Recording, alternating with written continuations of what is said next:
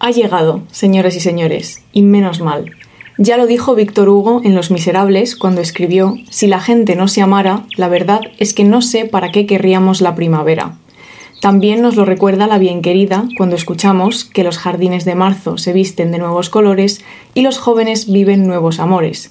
Incluso siglos antes, allá por 1590, un tal William Shakespeare escribía una de sus primeras comedias, Trabajos de Amor Perdidos, que finaliza, después de una deliciosa trama de enredo, con una canción. Una canción que dice lo siguiente. Cuando las margaritas multicolores y las violetas azules, las cardaminas blancas como la plata, esmaltan con delicia las praderas, entonces el cuclillo sobre cada árbol se burla de los hombres casados. Y cuidado con esto, porque todas sabemos que la primavera la sangre altera. La primavera, ese momento en el que florecen los cerezos y los almendros, que nadie sabe distinguir muy bien y que cada año se hace más corta, más imprevisible y que cada vez más rápido da paso a esos veranos asfixiantes en los que hemos elegido vivir. En marzo nacieron Einstein, Van Gogh, Ariza Franklin, Miguel Ángel, la primavera también es, en palabras que Tolstoy escribió en Ana Karenina, la época de los planes y los proyectos. T.S. Eliot, en La Tierra Baldía, no lo tenía tan claro y bautizaba a abril como el mes más cruel. Años después, por supuesto, Sabina se preguntaría quién se lo habría robado. Abril presagiaba tormenta también para los personajes de Orwell en 1984, cuyo comienzo dice: Era un día luminoso y frío de abril y los relojes daban las trece. En abril nacieron algunas de las personalidades más relevantes de la historia. Leonardo da Vinci, Isabel II, Charles Chaplin, el propio Shakespeare y quizás el más importante de todos, Pedro Pascal. Señoras y señores, con mucho holgorio y mucha alegría ante este cambio estacional, les damos la bienvenida a Punzadas Sonoras Especial Primavera. Punzadas Sonoras con Paula Ducay e Inés García. ¡Qué bonito! Y además de quién es el cumpleaños también en primavera. claro, eso es lo que iba a hacer, quejarme. Porque has nombrado a la reina, que a quién le importa, que esa señora que está muerta. Y no has nombrado a mi madre y a mi hermano, Ah, bueno. que nacieron el 10 y el 11 de abril. Bueno, pues feliz cumpleaños próximo Sí. a a esas gentes estupendas y maravillosas. Sí.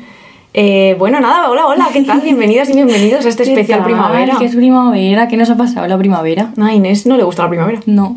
Es que es una absoluta psicópata. No, no, no. Ayer estábamos paradas en un paso de cebra Sí. y ya daba el sol y yo me Sí. puse como a estirar los brazos diciendo, madre mía, el sol. Y Inés con una cara de acelga. Porque hacía un calor y a mí se me pone mal el cuerpo. Hacía mucho calor. Ah, no hacía y encima tanto calor. miro al- al cielo y digo, ya no está la luz del invierno, esa luz luminosa y particular, que nadie me entiende con eso, que es una luz que no existe ya No. y a mí me da pena. La gente te entiende. No, no, no. Yo, nadie me Yo entiende. identifico la luz bien. Soy una incomprendida. una incomprendida del invierno. Eh, bueno, Inés, ¿qué has estado haciendo estos días? ¿Qué estaba haciendo? ¿Con quién has estado? Está contigo. Eh, bueno, es un más- armadillo. más bien poco la conmigo. Rioja Spine.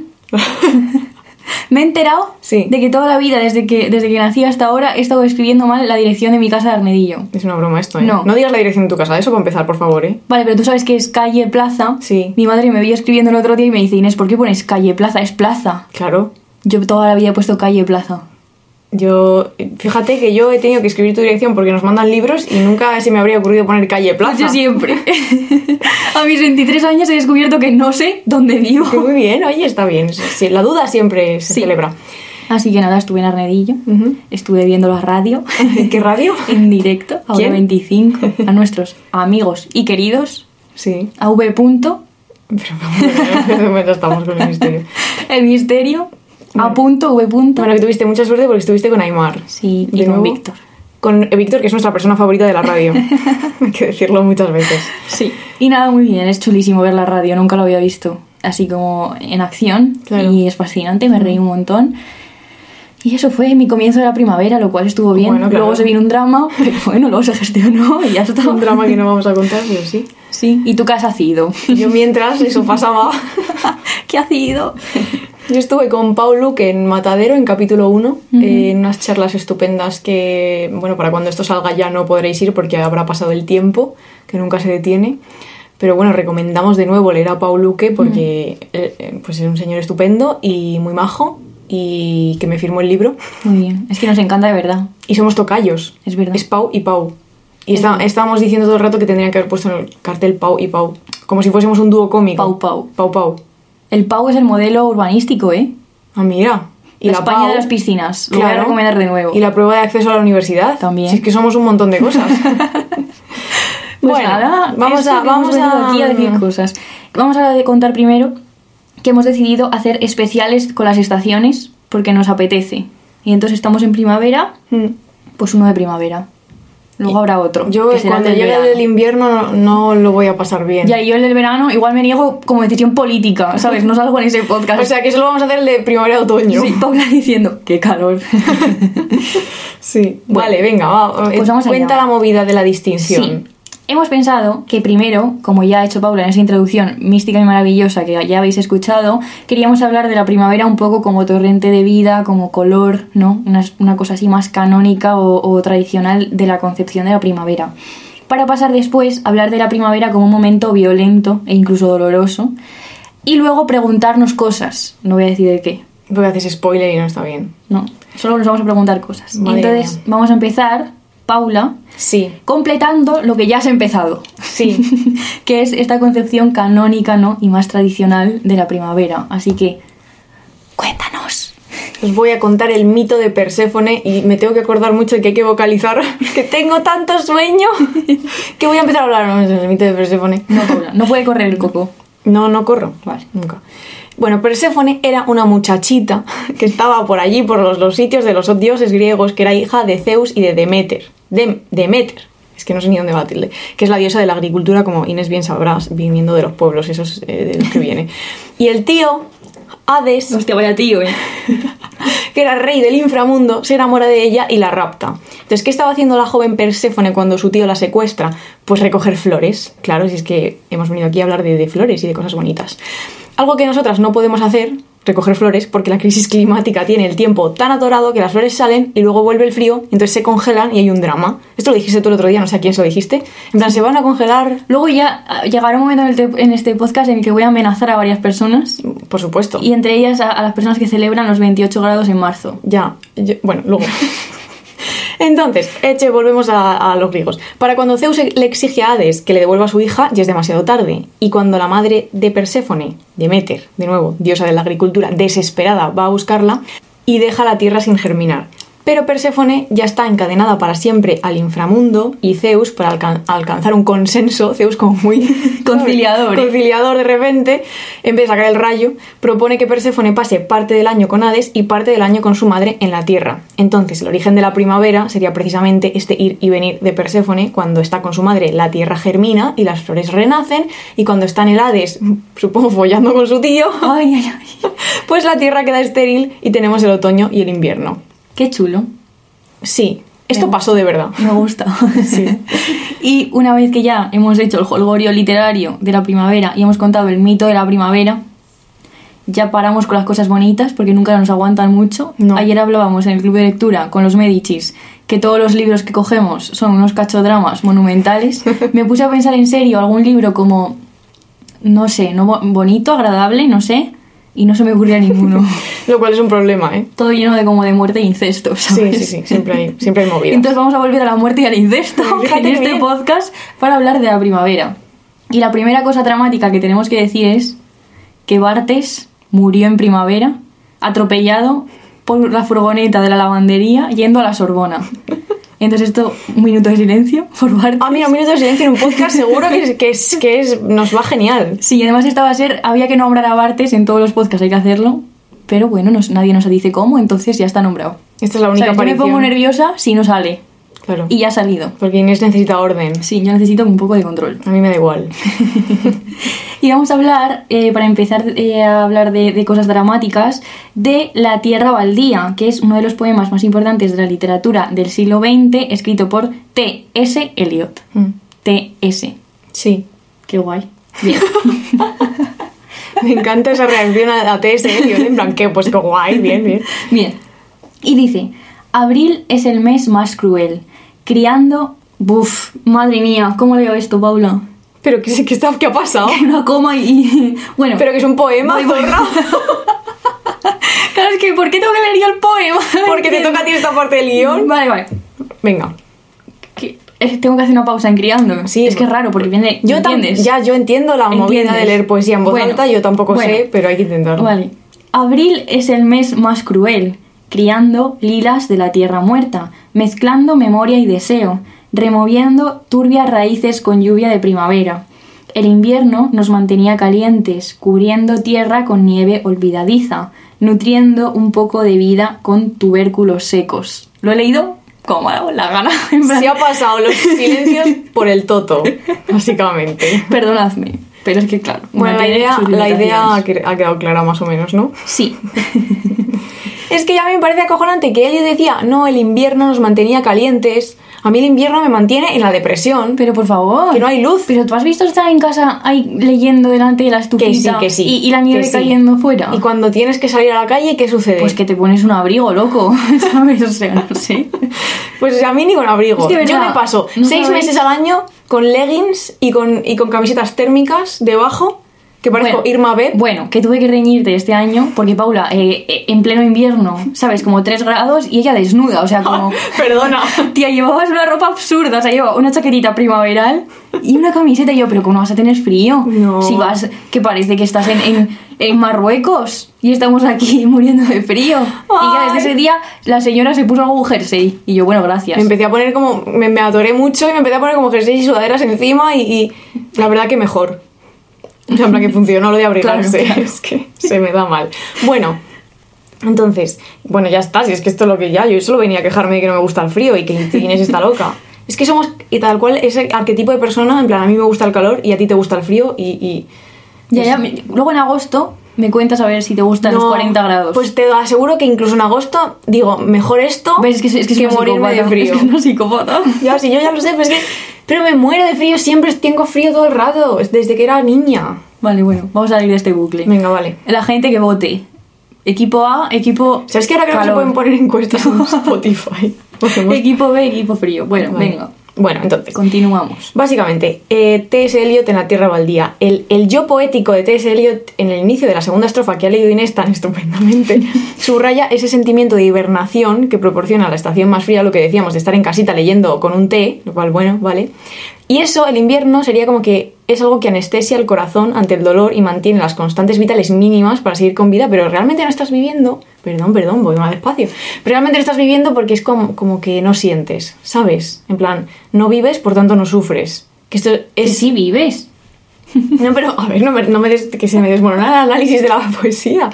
¿Sabes esta cosa que pasa a veces? A mí me ha pasado en, en etapas de tu vida en la que no vives mucho. Parece que no vives mucho, Sí. aunque estás vivo. Sí. Porque no sientes cosas y en parte dices, está bien, pues estoy tranquilo. Sí. Y luego anhelas sentir algo, aunque sea malo incluso. Y luego Ay, esto, esto- si estoy yo así ahora. Claro, y entonces estoy luego, muerta por dentro. Claro, y entonces luego pasas al, al momento de la vida en el que estás sintiendo mucho y dices, me cago en la leche, estaba yo mucho mejor siendo una puta ameba. Ah, mira, muy bien, me gusta Sí. esto, ¿eh?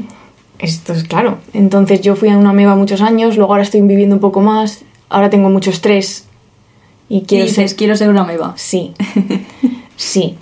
Bueno, yo creo que esto, quien mejor lo expresa, es que no voy a poder hacer esto bien, pero quien mejor lo expresa es el boss. Inés, ¿sabes quién es el boss? Porque lo pone aquí, si no. pues- Bueno, bueno. pues no. Bruce Springsteen en el puente de la canción Human Touch, yo creo que es mi favorita suya, pero la, la cosa sería poner la can- el puente, si podemos lo ponemos y si no, lo buscáis. Human Touch. Ya está. ¿Y qué dice? Pero dinos qué dice. Mm, Pues dice, que lo ponéis, está en inglés, pues dice, no, ch- chica, este, este sentimiento de, de seguridad que te gusta tanto, pues eh, pagas un precio, porque entonces no vives. En plan, no puedes como quitar, en plan, ay, como descartar el riesgo y el dolor de la vida sin perder el amor que, que queda, dice literalmente. Mm. Esto es un debate que se ha dado últimamente en Twitter, no voy a decir por qué. Mira, Twitter me tiene. no digo hasta dónde. No, pero que esto de la, la tranquilidad Mm. frente a, ¿no? Que bueno, es otro debate como más, prof- más como más, ¿sabes? Que esté haciendo un gesto. eh, Gesto como de más- profundidad. Sí, como más derivado a otras cosas. Sí. Pero que, que vamos a hacerles una pregunta, ¿qué os gusta más?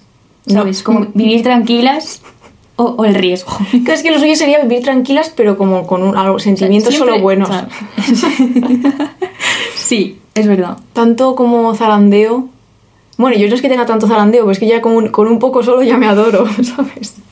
Bueno, ahí dejamos la pregunta. Y ahora vamos con un libro que se llama Primavera Sombría de. ¿Cómo será? Unica. Unica Zurn. Vaya nombre, ¿eh? Única. Bueno. Y voy a decir, por cierto, que está editado en Pepitas, que, que- que es una editorial de La Rioja. Sí. Y yo siempre, pues, en, en el equipo de Pepitas. Mm. Y fue una escritora y pintora alemana que nace en Berlín en 1916. La verdad que su vida es bastante chula, porque en el libro de Pepitas hay un prólogo, em, además muy bien escrito, eh, que habla un poco de su vida y también del libro. Os lo recomendamos un montón. No voy a contar lo que le pasó en su vida. Vale, ahora hay que hacer aquí una explicación. No voy a contar lo que pasó en su vida real, que también pasa en el libro, porque es el spoiler monumental del libro y también de su vida. Entonces voy a dejar aquí un misterio para que la gente lo descubra. ¿Vale? A mí me lo has contado. Ya, te ya, jodes. me has jodido. pero a los demás no. Entonces, la protagonista es una niña que va abandonando el territorio de- de la infancia con una realidad a su alrededor bastante compleja. Su padre, al que idealiza, pero completamente está ausente, o sea, apenas le ve. Su madre pasa de ella, pero al nivel de que le va a abrazar y la madre dice, ¿qué haces, bicho? ¿Sabes? Y además su hermano mayor, pues una noche entra a su habitación y la viola y esto se combina con otros tipos de abusos. Eh, con este panorama obviamente está bastante, bastante sola, tiene algunos amigos, pero también esas relaciones están mediadas por todo este dolor que acumula, ¿no? Y es muy interesante pensar en la infancia, ¿no? Y cómo normalmente se concibe como una especie de primavera, justamente, ¿no? Llena de risas, de juego, de alegría, de color. Y este libro nos plantea la posibilidad de vivir infancias en las que no tiene cabida ninguna de estas cosas, ¿no? Justamente una primavera sombría. Que también, Paula, esto- esta recomendación tendrías que haberla hecho tú, pero la voy a hacer yo No que sé, es no leer a sé. Andrés Barba, que también Ay, plantea mi niño. este tipo de infancias que no tienen por qué ser primaveras, ¿no? sino otoños. Muy bien, Andrés Barba, siempre presente. Es el mejor. Sí. Y en este libro vemos también cómo nos alejamos de la imagen de los niños entendidos como criaturas puras, bellas, ¿no? completamente como santas, santidades, para explorar la presencia del sexo, la, mar- la masturbación y el amor en la infancia. ¿no? Y tenemos una niña que encuentra el placer en el daño, que descubre su propio puer- cuerpo y se deja llevar por la imaginación para alejarse justamente de esta realidad que hemos dicho que vive. ¿no? nos descubre una infancia atravesada por el incesto, el orgasmo, el miedo, el amor, el placer y la muerte. Y es que no hemos querido poner ningún fragmento porque es un libro muy cortito y es como muy especial, entonces creo que es mejor como sumergirse en él a que te hagan un cacho y te ya te jodan un poco. Pero recomendamos muchísimo porque o sea, es realmente fascinante, o sea, es una cosa como es que hay que leerlo. Eh, sí que va, para daros así una imagen bastante bien escrita e intensamente escrita, tan intensamente que corta un cacho, del prólogo de Lourdes Martínez, donde habla del libro, y dice, Primavera sombría es un canto audaz y trágico a la hoguera, jo, a la hoguera inextinguible en el corazón de la vida que es la infancia, semillero en el que arraiga la estirpe de la personalidad y brota la savia que nutre sentimientos y pasiones, frente al tedio que induce al bostezo del mundo adulto. Y es que, de nuevo, no quiero contar lo que pasa, pero tenemos una niña que, pa- como decíamos, para alejarse de esa realidad terrorífica que tiene en casa, está todo el día en otro sitio, a través de la imaginación y a través del cuerpo y de la exploración de ese cuerpo, ¿no? Em, pero hay- hay cosas como bastante mm, complejas y duras, como encontrar el placer realmente en el, en el terror. O sea, eh, a veces cuenta como que se masturba pensando en que la están degollando y, Inés, todo no ese hagas tipo de spoilers del cosas. libro. Ya, es para que les dé como, no sé, ganas de Ganas de leerlo. Sí, es un buen pitch, sin duda. Pero como que, no sé, está brillantemente escrito y, y es fascinante. Yo lo voy a leer esta Semana Santa. Sí. Gracias a Pepitas por esta eh, edición. Porque no nos lo han mandado, ¿eh? Ya es verdad. Nos lo recomiendo. No, claro, digo gracias por hacerlo Ah, vale. en general. Pepitas mandando los libros. Nos lo recomiendo Benito, de Sintarima. Sí, y muy bien recomendado. Sí, como siempre. ¿Has visto la foto del Papa con su chaqueta? De Bizarrap. Tía, es que has dicho santidad y se me ha venido la, cabe- la imagen en la cabeza. La he visto, la he visto. Y no Ah, sale Pero hay ahora. una como con unos deportivos, eso es, eso es Photoshop, ¿no? Yo cuando lo vi pensé que era Photoshop, en- o sea, todo. Pero no, es real, ¿no? Ay, no sé. Pero ¿y ¿Cómo va a ser real? Que parece mi Es el un muñeco papa. Michelin. Es un papa trapero. No sé, está muy bien ese papa, ¿no? Yo qué sé, dicen. A mí el papa en general me, me da- me da igual, pero A ver, este al papa- parecer es majo con los maricones y todo eso. Este papa se supone que es mejor que los otros, pero... ¿No, no había una noticia el otro día que iban a permitir que los curas se casasen a no sé quién en leches? Yo qué sé, no sé, porque estamos hablando del papa. No sé, no sé, no sé, porque, porque has dicho santidad en algún momento y yo pensaba, ay, el papa con su abrigo, ¿eh? Eso necesito yo para el invierno, joder, un, un abrigo, a un papa abrigo. Bueno, Bueno, Ay. siguiendo con esta idea de la primavera como violencia, eh, queremos contaros una anécdota del estreno de La consagración de la primavera, no la película de los Goya, que también hay una película que se llama así, no juraría, sino la de Stravinsky. que esto lo cuenta Ana Ramírez en un artículo en El Confidencial, y es que el 29 de mayo de 1913 se estrena el ballet La Consagración de la Primavera, que era una obra muy revolucionaria en cuanto al estilo de baile, y resulta que la representación terminó entre gritos, abucheos y violencias porque las, eh, las personas de 1913 decían, pues qué puta mierda es esta, básicamente, ¿no? Porque en contra de la imagen idílica y delicada que podemos tener del ballet y de la primavera, que era un poco lo que contábamos al principio, pues Stravins, Stravinsky eh, decidió representar la violencia de la irrupción de la vida. Que también es un poco lo que decíamos antes de cuando de repente, ¿sabes? Empiezas a vivir, entre comillas, otra vez y de repente, ¡pum!, un golpe en la cara. Entonces, eh, esta idea viene un poco por la concepción de que las flores, sí, muy bonitas, salen, pero las flores hacen daño a la tierra al salir, ¿no? Como que la rompen y los, y los árboles se desangran en, en, flores y mueren. Es como darle la vuelta, ¿no? Como hacía T.S. Eliot. Madre mía, o sea, eh, desde que leí en el guión esta idea, me, se me ha quedado la imagen muy como en mi, en mi cuerpo, ¿eh? Mm. Las flores haciendo daño al salir de la tierra es una cosa que yo jamás había concebido. No, claro. Pero claro, pobre tierra, que se rompe de repente en muchos pedazos. Qué sí. fuerte, ¿eh? Y entonces el ballet está basado en leyendas paganas de la Rusia ancestral, eh, donde para ganarse el favor de los dioses, cuando comienza la primavera, una tribu tiene que sacrificar a una joven virgen, siempre como que hay que sacrificar a las jóvenes vírgenes. O sea, en plan, no puedes sacrificar a un maromo de la tribu, siempre tiene que ser una virgen. Es una cosa como. en plan, que están jodidas las pobres, ¿no? Es, bueno, no sé. Y entonces, ¿cómo la sacrifican? Pues la obligan a bailar hasta la muerte. Y entonces los asistentes a la función, a la consagración de la primavera, decían que lo que habían presenciado no era ballet, que era como una danza llena de contorsiones y espasmos, muy alejado del ballet tradicional, y la... Esto me hace mucha gracia. La velada terminó con 40 detenidos. Ya veis, ¿eh? Por, por ¿sabes? Por puro... Eh... La gente verdaderamente enfadada. La gente querría pues, que le devolvieran su dinero, seguramente. Creo que mi, una de mis peores muertes posibles sería obligarme a bailar hasta la muerte. Hombre, claro. A no ser que fuera neverita. Pero aún así claro, lo pasaría claro. mal yo, ¿eh? Bailando hasta la muerte. No hay un cuento de los hermanos Grimm que es, es eh, la niña que, ay, que se pone unos zapatos... ¿Y? y perdón, y, los, y le obligan también como a bailar hasta la muerte. A la, la verdad que la idea rojos. me suena, pero no sé de qué. Ya. Bueno, una idea que no nos, no nos apetece que nos pase. No, no, no. A, a no ser que sea neverita. Vale, y ahora otra cosa. Claro, porque hay que seguir. ya empezamos a hablar de agua, que va, a partir de ahora en este podcast va a aparecer bastante el agua, porque abril, aguas mil y todo eso, la primavera sin agua no se concibe, aunque bueno, en fin, luego veremos.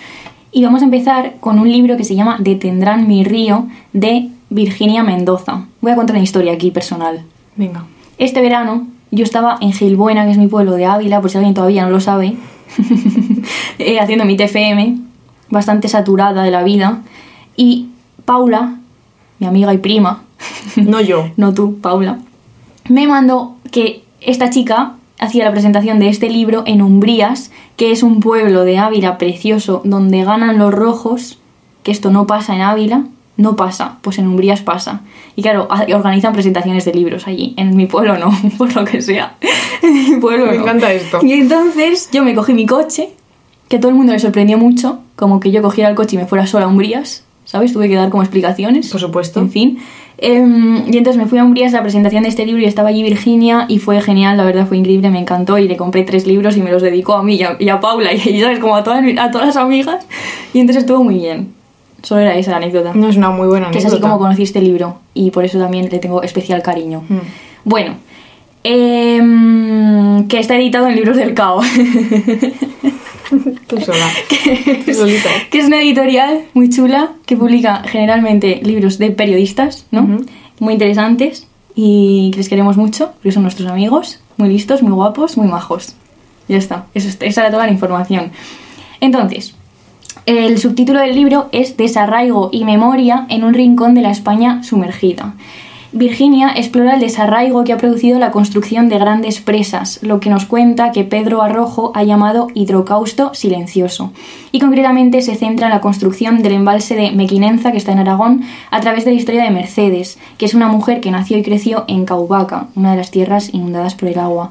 Esto he de decir que me parece, ahora no me voy a acordar de cómo se autodenomina Virginia, perio, te lo he dicho antes, perioantro... perioantropodista. Sí Que es, sí, es así. Muy bien, Paula.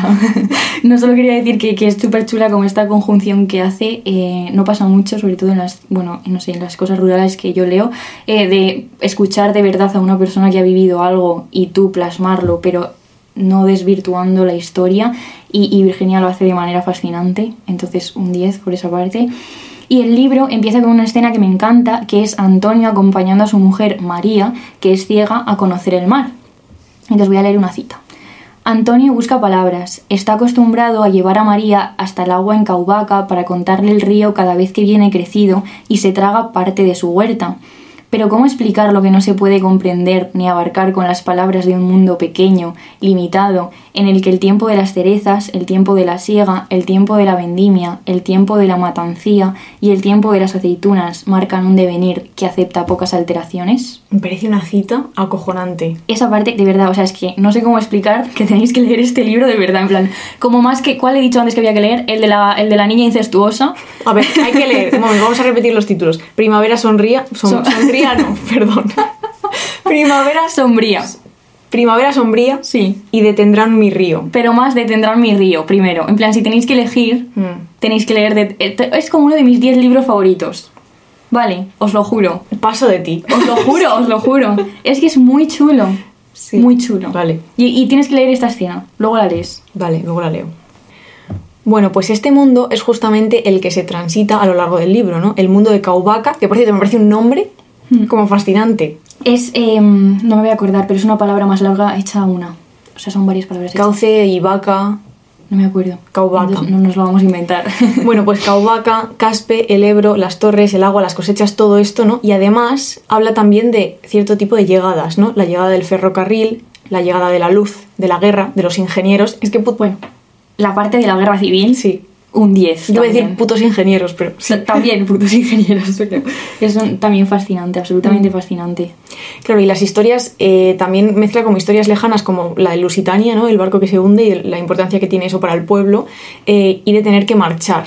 Y aquí vamos a recomendar una canción fantástica, bueno, y, dos, y a dos personas fantásticas y maravillosas, Ay, qué alegría. Es que entre este libro tan chuli y estas dos personas. claro, un 10. que son Rodrigo Cuevas y Vicente Navarro, que son dos personas chulísimas que hacen música, pero una música más chula de lo normal, porque mezclan como música folclórica con electrónica, con cosas modernas, y hacen fusión, fusión pero bien. Sí, y tenéis que escuchar, ya que estamos hablando de agua, En el río, que es En el río. la canción de Vicente Navarro que, que bueno, Es la que dice, te espero en el río a que vengas. Es que Sí. madre mía, qué, qué- qué bonita es. Sí. Genial. Bueno, entonces, preguntas que lanza el libro, ¿no? Eh, es, pues, por ejemplo, ¿qué consecuencias tuvieron las grandes obras hidráulicas que se hicieron en España durante el franquismo? ¿Qué pasa con la expropiación y la migración forzosa de todas esas personas que vivían en los lugares inundados? Eh, hablábamos antes de empezar a grabar, ¿no? Que hay- en España casi no hay cifras de, Mm. de todas estas migraciones a causa de las obras, ¿no? Sí, y Virginia dice que de hecho es una cosa hecha adrede, ¿no? Que cuando no quieres, no das datos ni cifras ni pones nombre a un sufrimiento tremendo que, que te ha acompañado a- y acompaña a muchísimas personas, les estás. Lo que no nombras no existe, ¿no? Sí. Mm. Eh, no hay cifras y entonces no ha pasado, pero claramente pues no. Y claro, todas estas preguntas pues se intentan responder eh, lo que ha dicho Inés al principio, ¿no? Hablando con las personas que han sido afectadas por estos sucesos, ¿no? Viajando a las huertas de Caspe a través de la historia de Mercedes y esto está muy bien, ¿no? Sí. En plan, hablar directamente con los protagonistas de las historias. Sí, de hecho los lemas de los capítulos son capítulos muy cortos. Los lemas muchas veces son eh, cosas que le han dicho personas de, de allí, de Castro. Claro, frases. y fam- o familiares de Mercedes o así. Y son todas, y bueno, es que no sé. Vamos a volver a decir el, Ya he nom- dicho el que me título del encanta. libro. Detendrán mi río, de Virginia Mendoza. Es que luego mi padre me dice, luego no repetís los títulos y la gente no se puede quedar con los títulos porque están fregando mientras os escuchan. Sí, y también diré que el libro incu- incluye un QR eh, y ti- hay una página web donde Virginia está eh, juntando más historias y hay un mapa de lugares donde ha pasado esto. eh, y me parece, es que es como que me gustaría haber hecho esto a mí, ¿sabes? Claro. Me gustaría haber escrito este libro. Mm. Es una cosa como, de verdad. Yo ya te he dicho parece- que creo que podrías escribir uno muy parecido. Bueno. En plan, a, a ese nivel. De momento, gracias a Virginia por Sí. Mm. tanto trabajo, tanta sensibilidad Ujú. y hacer una cosa tan bonita. Sí. Y siguiendo con nuestra movida de la primavera, pues ahora queríamos hacernos una pregunta, que es un poco qué será de la primavera. Porque bueno, como muchos sabréis, nos estamos cargando el planeta con nuestras propias manos y esto tiene consecuencias. Como muchos sabréis. Hay alguien que no se ha enterado. Eh, sí, los negacionistas. Es verdad. Es verdad. Toda la gente que escucha este podcast creo que lo sabe. Vale. Eh, y justo pasó que estábamos haciendo este guión juntas y nos enteramos de que el pasado jueves 23 de marzo Greenpeace hizo una intervención que me parece fascinante, que es en la fachada del corte inglés donde se hace Cortilandia, en el mítico anuncio de Ya es primavera en el corte inglés, ellos taparon el Ya es y pusieron Ya nunca es primavera. Entonces, bueno, pues es que se- nos podemos hacer preguntas en este sentido. ¿Se está marchitando la primavera? ¿Qué queda de ella, no? Eh, a mí esto, la verdad, es una cosa que me da como ansiedad de verdad. Mm. Es de decir, por eso cuando veo que hace 24 grados ayer, me pongo como de- se me pone como mal cuerpo. Pero bueno, encima hace pocos días, como también muchas sabréis, ha salido un informe del IPC. ¿IPCC? IPCC. IPCC. ¿Qué es eso? No lo sé. Eh, Tenéis un artículo en el país que lo explica muy bien, que me leí, pero no me acuerdo qué es. Que señala que el calentamiento eh, ha causado ya impactos y daños generalizados e irreversibles, ¿no? Que ya, eh, bueno, esto pues también deberíamos ya saberlo. Voy a decirlo. Sí. Es el Grupo Intergubernamental de Expertos en Cambio Climático. Esa gente. Esa bien. CC no debería ser cambio climático, debería ser crisis climática, pero bueno. Vale. Bueno. Soy Richman, ¿eh? Ha hablado otra vez. Ah, de mí. mira, vamos a recomendar en este sentido, no, nosotras no somos expertas en esto para nada, Mm. pero tenemos como grandes referencias como Jorge Richman, Carmen Madorrán, Yayo Herrero, gente a la- eh, Carlos Taibo y Antonio Turiel. ¿Cuánta gente Muy conozco? bien. Muy bien, Inés. Estaba, Gente. estaba pensando, petrocalipsis, petrocalipsis. Sí, gente que... Ah, y eh, Memorias de un ecologista en rehabilitación, que hicimos una reseña con Marta, eh, que es un libro, en este sentido, que es el libro que a mí más me ha marcado y me ha fascinado. Entonces, recomendamos mucho a toda esta gente. Y también amenazamos desde aquí a la gente que lleva comprando fresas desde enero. Me cago en... Eh, un silencio bien, Sí. bien utilizado. No se puede... O sea, podemos, por favor... ¿Podéis, por favor, charlar un rato con, a- con- con alguien que conozca un poco la tierra para ver que hay ciertas estaciones en las que no puedes comer sandía? Esto es una cosa como evidente, creo, ¿sabes? Creo que te- tendrían que darse clases en el colegio para que nos enseñen qué tenemos que comer en cada momento, porque no puedo ver en la nevera de casa fresas en enero. Porque luego encima están malas, no se las comen y las tiran. Y entonces yo me pongo violenta. Sí, sí.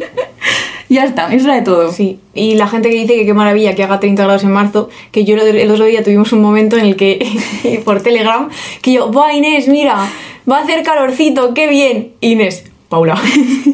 y yo, es verdad, es verdad, es verdad, tienes razón, tienes razón, perdón. Sí, no, pero con lo de la comida yo te juro de verdad que creo que deberían ir a los colegios Mm. y, y darnos un poco de educación respecto a qué se come en cada momento. En plan, que no, que no, que no se pueden hacer así las cosas. Te juro que yo, o sea, hace muy poco rato en mi vida que pienso en estas cosas. Y creo que es porque nunca he Hay muy tenido poco cerca una conocimiento. huerta. Claro, claro, es que, claro, es que es radicalmente sí. distinto, Mm. distinta tu concepción de estas cosas que la de una persona que ha vivido siempre en la ciudad. Claro, claro, es verdad. O sea, claro, en casa comemos lo que, lo que da la huerta y hay meses en que la huerta no da cosas y entonces no las comemos. Que entiendo que, que no es la realidad de todo el mundo porque en Madrid es un, un- un huerto de, hor- de hormigón.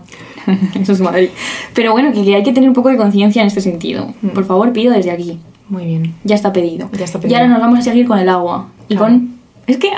Que hay cosas bonitas como en este programa. Tú diciendo, me ha quedado muy tétrico el guión, he añadido cosas así un poco. Sí, es verdad. Claro, Bueno. es que lo de la niña violada vale, pero esto está bien. Esto está bien. Es María Sánchez, Claro. a la persona a la que yo voy a decir otra vez que donaría mis órganos, aunque tengo grasa en el hígado, con lo cual. ¿Puedes no contar tu historia al médico en punzadas sonoras que. Con lo cual mi hígado, Que no esto- sé si. que esto- María, el hígado no. El hígado no se lo aceptes. Pero todo lo demás está bien, está sano. ¿Y los Fuerte. riñones? Los riñones también, de momento. Entonces, bueno, eh, hay un libro, o sea, un artículo fascinante de María, como todos los que escribe, por otra parte, que se llama Memoria del agua, que está publicado en El Salto, y os lo recomendamos un montón. Y dice María, no os- jo, no se olvidan, hay regueros que permanecen en nosotros, aunque no recordemos ni bordeemos sus orillas en busca de cantos, y habla de todos esos ríos, arroyos, manantiales y fuentes de agua que ya no están. Hace tiempo, a mí me pasa, que cuando llamo a mi abuelo Reca por teléfono, que está en Gilbuena, en Ávila, donde no ganan los rojos, toda explicación, la segunda que- pregunta que le hago después de ¿qué tal estás abuelo? es ¿ha llovido? O sea, esto me recuerdo haciéndolo desde pequeña porque mi padre ta- lo hacía y yo decía, será importante este asunto. Y claro, es importante. Entonces, hace también mucho tiempo que la respuesta que recibo está bañada de bastante tristeza y desesperación, porque siempre es que va a llover, hija. Esta es la respuesta. Y el Pilar del Valle, en Gilbuena, el Pilar es un... ¿Sabes lo que es un pilar? Eh, un, el pilón Mm. pero claro que tiene pilón y arriba tiene un, un chorrillo de agua. Esto ¿sabes? va a ser como lo de la radio que sale de la pared. Bueno, es un pilón, hermano. La gente si no dice- sabéis que es un pilón, tenéis un problema también, como con lo de las presas. Em, hace años, no, hace tiempo que no mana. Eh, y esto, cuando se seca, que es un poco a lo que viene el artículo de María, cuando desaparece una fuente de agua para siempre, ¿qué consecuencias tiene esto, no? Las callejas también, que son... em, hay, un- hay dos praos y en medio hay una calleja, que es Como un- una- un- Como un sendero. como un sendero entre dos praos, Ujú. ¿vale? Pues han dejado de estar húmedas. Muchas veces las callejas no podías pasarlas porque había que ir mm, quita- o sea, como sorteando los, los charcos. Y por los praos ya no corre una suerte de agua, que esto me encanta porque es como, y como en Gilbuena se dice, es como una medida para el agua que es que solo de allí, y es una suerte, Una de, suerte agua. de agua, madre mía. Es que es. Ay, Y esto, mi abuelo siempre habla en suertes de agua, y entonces un homenaje desde aquí a Recaredo, que siempre dice, llaman ahí, al lado de la huerta de la Vega, una suerte de agua. Pero qué Y bonito yo es. digo, "Ay, sí". Tenéis toda como una mitología, es fascinante, te lo juro. ¿eh? Estoy como, como asistiendo a una, no sé. Y un saludo desde aquí también a la Matarrulla, que es mi arroyo favorito. Es verdad, eh, yo he recibido en mi móvil muchas, muchas fotos de ese arroyo. Sí, muy, muy bueno. Yo cuando leí esto en el guión me acordé de que yo he visto en mis 26, iba a decir 25, y ya no son, son 26. En mis 26 años de vida, como en Galicia dejaba de llover. Que no es que no llueva nunca, pero para nada llueve lo que llovía hace 20, más de 20 años. Mm, El otro día me contó mi madre que en el norte, en Galicia, Asturias, el País Vasco, que están Te teniendo... has saltado Cantabria y Nacho te va a venir a pegar un bueno, puñetazo. perdón, cántabros. Madre mía, ¿has visto la- el vídeo del presidente de la comunidad? Cantándole Bueno, a alguien. Yo es que no me sí. meto a ver cosas que me puedan dar vergüenza Es que ajena. me da muchis- a mí me da mucha risa ese señor, o sea, creo que es el culmen de mi comedia particular, pero bien. Cuando, cuando se bebió la leche de la vaca, sí, bueno, es que no, no puedo recordarlo porque me da risa. Pero bueno, Ay. que había muchos problemas porque no estaban preparados como con no tenían tanta preparación en cuanto a almacenar agua superficial porque llueve tanto que no hace falta sin embargo en otras zonas sí que está mucho más preparado el asunto Claro. em, pero claramente el norte ya no No, no, que no llueve. Mm. Ah, ah, el- la, la coña con Galicia en verano es que es eh, California. ay Porque no llueve y hace muchísimo calor. Calor que, Qué que no mal. hacía antes. Y además está lleno de gente que va ahí a veranear. Que yo entiendo que Galicia os gusta, porque mola mucho. Pero ya, no, no vayáis tanto. Toda la gente que antes iba como a Benidorm. Desde, y además en la pandemia como que explotó muchísimo el turismo y de Mm. repente ya no se puede ir a la playa. Pues está así. Bueno, bueno. En fin, no pasa nada. Siempre, nunca queremos ser, nunca queremos turistas en los sitios nuestros, pero luego nosotros somos turistas en los otros sitios, entonces es todo como un delirio. Bueno, entonces María Sánchez en el libro maravilloso, en el artículo maravilloso dice que quizás hay que hacer memoria del agua, señalar la ausencia o el cambio de los cauces, porque es otra forma de recordar nuestros parentescos, otra manera de lidiar con todo aquello que devora el olvido. Esto muy bien escrito como siempre. es ¿no? que, Ma- es que María bueno, Ya. ya ya he dicho que voy a dar todos mis órganos entonces ya no puedo decir, Ya no puedes decir más. nada más, no, no, no. Bueno. Eh, y entonces ella habla de las narraciones del agua, ¿no? De los relatos que navegan y atraviesan los arroyos y plantea algunas preguntitas, que es cómo dibujaremos estos cambios y estos vacíos en nuestros mapas, cómo los leerán aquellos y aquellas desde el futuro, dejaremos que continúe esta sola historia de hiperextractivismo y erosión o romperemos el relato como desgarra eh, la tierra el agua al nacer. Madre mía, la tierra todo el rato siendo desgarrada, ¿eh? Por las flores y por el agua. Sí, sí, es fascinante, es fascinante. Claro, es que tendríamos que pensar, ¿no? ¿Qué consecuencias tiene que no manen los pilares y que se sequen los arroyos? En boca de mi abuelo, como decía, pues se siente como una pérdida. Y es que es un duelo del que creo que no, no se va a recordar, o sea, no se le va a recuperar nunca, ¿no? Porque no solo desaparece el agua, sino también todo lo que depende de ella y todas esas historias que la acompañan. En Gilbuena también está el, la Poza Lomo, que es el sitio donde las, las personas, las mujeres que vivían en la zona alta del pueblo, que está abajo el río, entonces iban a, a lavar, como mi abuela, iban a lavar ahí. Y hace tiempo también que está seca, o sea, yo la recuerdo desde niña ya seca, ¿no? Entonces no solo muere el agua, sino también todas esas historias que acompañan al agua, pues ya no están. Voy a contar una historia Venga. es que me ha hecho muy- es que se me olvidó contarla antes. Di, Es que cuéntala. en Ávila, en, en mi pueblo, hay mucha sequía y mis tíos son ganaderos. Entonces hace tiempo que muchas veces tienen que llevar la cuba del agua a las vacas. ¿Sabes? Lo que es la cuba sí sabes, ¿no? Eh, pues, eh, será un cubo. Eh, tía, es una cosa que se engancha al, al tractor como un remolque, pero con agua. Con... De verdad, Inés, es que tú te piensas que. en plan, a ver. Es que no, me va- no me va a cagar el chiste si no sabes lo que es una cuba. Pues no sé lo que es una cuba. Bueno, cuéntalo y lo Bueno, entenderá la gente que lo vale, entienda. Imagínate un remolque de un tractor, pero que no es un remolque normal, sino que es como un.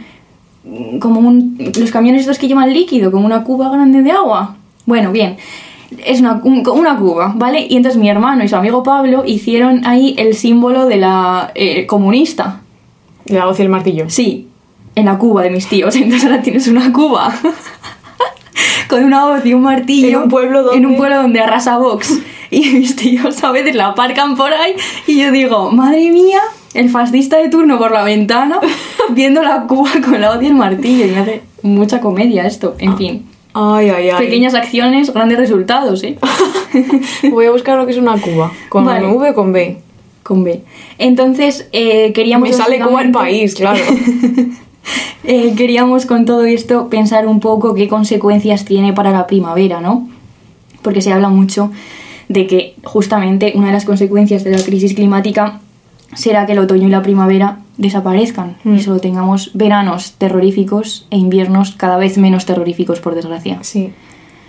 Así que nada, Vaya, Muchas final, cosas que pensar. Como para abajo, ¿no? te dije, es que tía, la crisis climática es una cosa tétrica, inevitablemente, ¿sabes? Ay, bueno. Yo qué sé. La verdad es que es un tema que creo que nos pasa como a mucha gente, a ti menos, pero a mucha gente le pasa como que le da pereza. Mm. Eh, Esto creo que hay que decirlo, porque ignorar que nos da pereza es, creo que es alimentar el problema, pero creo que está bien hablarlo y entonces intentaremos introducirlo de manera, en fin, Mm. para pensarlo un poco por lo menos, Sí. Hmm. Ah. no hacer como que no está pasando. Sí, así que nada. Y ya, a tomar por saco esto. Esto es todo lo que queríamos hablar de la primavera. Bienvenida a la primavera también, porque que, no bueno, me- que la sangre altera, pero que luego nada, a mí no me llega nada de alteración, yo no sé qué está pasando, me debo estar perdiendo algo mientras pienso las crisis climáticas, ¿sabes? A ver, a Inés, un poquitín de alteración si tienes, a mí no me engañas. Bueno, bueno. Un poquito, Bueno. una tontería. Ay, me está poniendo rojo el coco. Venga, va, anda. vamos a cortar esto. Bueno, pues nada, aquí un saludo a todos. muchas gracias. Pues, Lees, por favor, a Iba a decir María. muchas gracias y muchas gracias. en plan, a todas y a todos. Leed a María, leed a Lees a Única Azul, Detendrán mi río, por favor. a Virginia Mendoza. Que nadie se vaya de Madrid el fin del 22 y 23 de abril. Sí, que van a pasar, se vienen cositas. Se vienen cositas. Mi muerte concretamente. sí. Y nada, que un abrazo, que paséis por una Semana Santa, si no nos vemos. Que nos vamos a ver. No vamos a ver a nadie. Yo, vamos, voy a estar encerrada en, mi- en mi- en un sitio. Eh, no voy a decir en cuál. Eh, y nada. Y nada, un muchos abrazo, besos, qué venga. alegría veros. O sea, no Besos. veros, pero como sentiros Venga, un que poco, sí. ¿sabes? La gente ya. Nadie, aquí nadie está. Nadie ha llegado aquí. Corta. Si alguien corta. ha llegado aquí, que nos, que nos diga algo. Un abrazo.